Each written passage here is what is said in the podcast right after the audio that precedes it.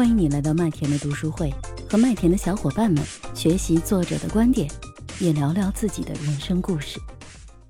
欢迎大家来到麦田的读书房。本月的主题阅读的主题呢是沟通。那么我们麦上的八位嘉宾其实是九个人，共同呢分享七本书。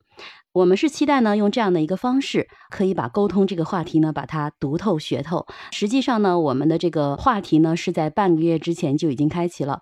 那我们是希望呢，通过不同作者的观点和不同读者的感受，来碰撞出沟通对我们有价值的部分。那今天呢，邀请我每一个麦上的嘉宾的分享呢，分享的内容呢，包括第一个书籍的介绍，第二个我们嘉宾朋友对书的内容的解读和具体你的应用的案例，第三个呢，就是也可以有一些互动，就是每一个嘉宾有两次发言机会。第一次发言呢，就是正常的每个人介绍自己读的那本书。然后呢，可以开启自由麦讨论的一段时间。讨论之后呢，就是每个人对今天的学习呢做一些总结，大概是这样的流程。下面呢，我们就邀请第一位分享嘉宾叶飞秋，欢迎叶飞秋跟我们分享《爱与和解》。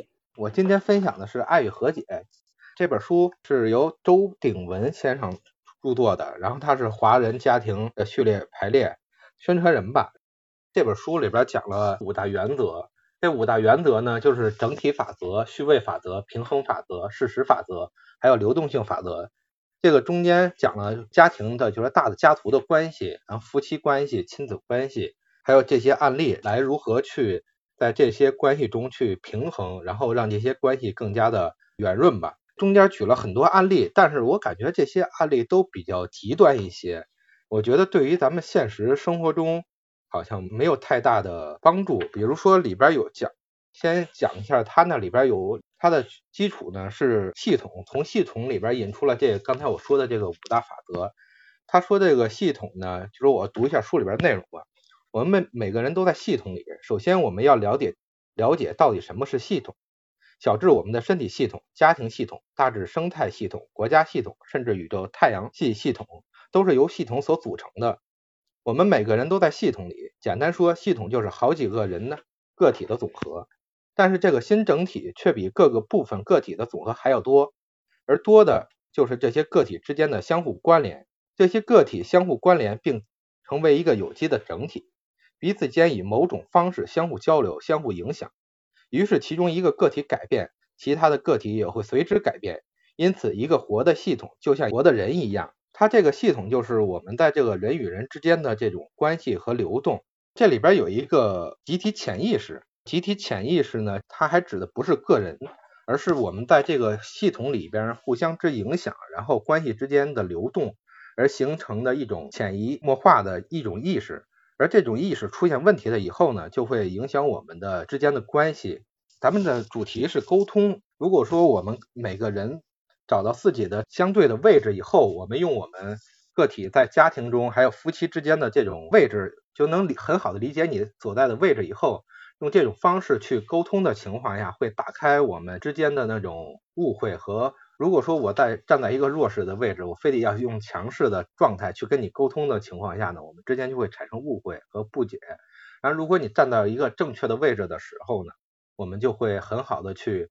这个五大法则，第一个就是整体法则。整体法则呢，就是家族是一个整体，我们需要用整体的原则来看待每一个人。第二个呢，就是序位法则，了解我们所属的系统，就是尊重长幼顺序，回归自己的序位来。第三个呢，就是平衡法则，就是那个良心剑的平衡要流动。如果说你的爱人要正向回报要多，负向回报要少一些。第四个就是事实法则，尊重与承认事实的。原貌，这是所有行动的基础。承认面对家中未尽之事，接受家中所发生的不幸事实。第五是流动法则，就是生命是不断向前流动的，不要抱着过去，只会让生命停止；不接受过去，更会让生命产生纠结。整体法则呢，我想举一些例子吧，因为咱们每个家庭，我们家族就很大，家族每个人遵守家风啊这些东西。用他那个家庭那个关系检视表来解释吧，就是说整体的归属感，就是说他所说的那个整体法则，它有一个检视表，整体归属感就是，比如说大家知道祖父、祖母和外公外婆的名字嘛，在家里谈到所有其他家人时，态度是否是尊重的？这里边就是举一个我自己家庭的例子，我二叔一直在工作上没有太多的建树，后来就因为喝酒啊，做了一些比较破坏法纪的事情，被关在监狱里边。后来回出来以后呢，就是家里边人对他就是整体的都不很尊重，包括我弟弟啊，包括我也有一些成见呀，包括他自己的孩子。他在这个家庭里边呢，就没得到很好的态度。这里边还有一个，你是否了解你的家族系统有哪些成员呢？对于曾犯错、犯罪或实行暴力暴力的人，大家是否接受他是家庭的一员？这就是整体法则里边需要我们去检视的一些东西。第二呢，有一个回归序位，负起自己的责任，就相当于一个序位法则。这里边就是超过两代以上的家族里，是否有些某些传统出现？大家尊重这些传统吗？在我个人的家族里边是没有的。然后家长对这个家付出的，常年对这个家付出的人是否受到尊重，是否被公开的感谢过？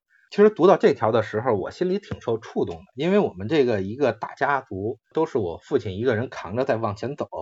虽然说我我个人还有我弟弟，我们就是都很尊重他，但是说是否公开的去感谢他，我至少我没做到过，然后其他的人好像也没有。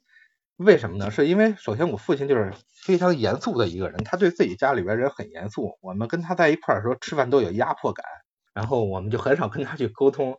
而且我们的家里边整个家族都很含蓄，从来也没说过说奶奶我爱你啊，或者爸爸我爱你，这些都没有。还有一条是说大家都为这个家庭共同的幸福和谐努力嘛。我家里是一个离异的家庭，这条反正在我们家里边是没有太好的去实现。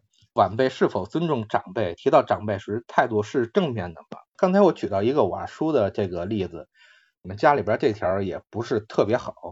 所以如果说他这整体法则和序位法则来说，我们家里边出现了很多问题。所以现在我们家庭，我们这个家族就是非常四散的居住的，平辈之间呀，还有长辈和我们这些之间呀，沟通这就特别少，整个家庭就很散乱。然后施与受这个平衡就是他说的第三个法则，叫平衡法则。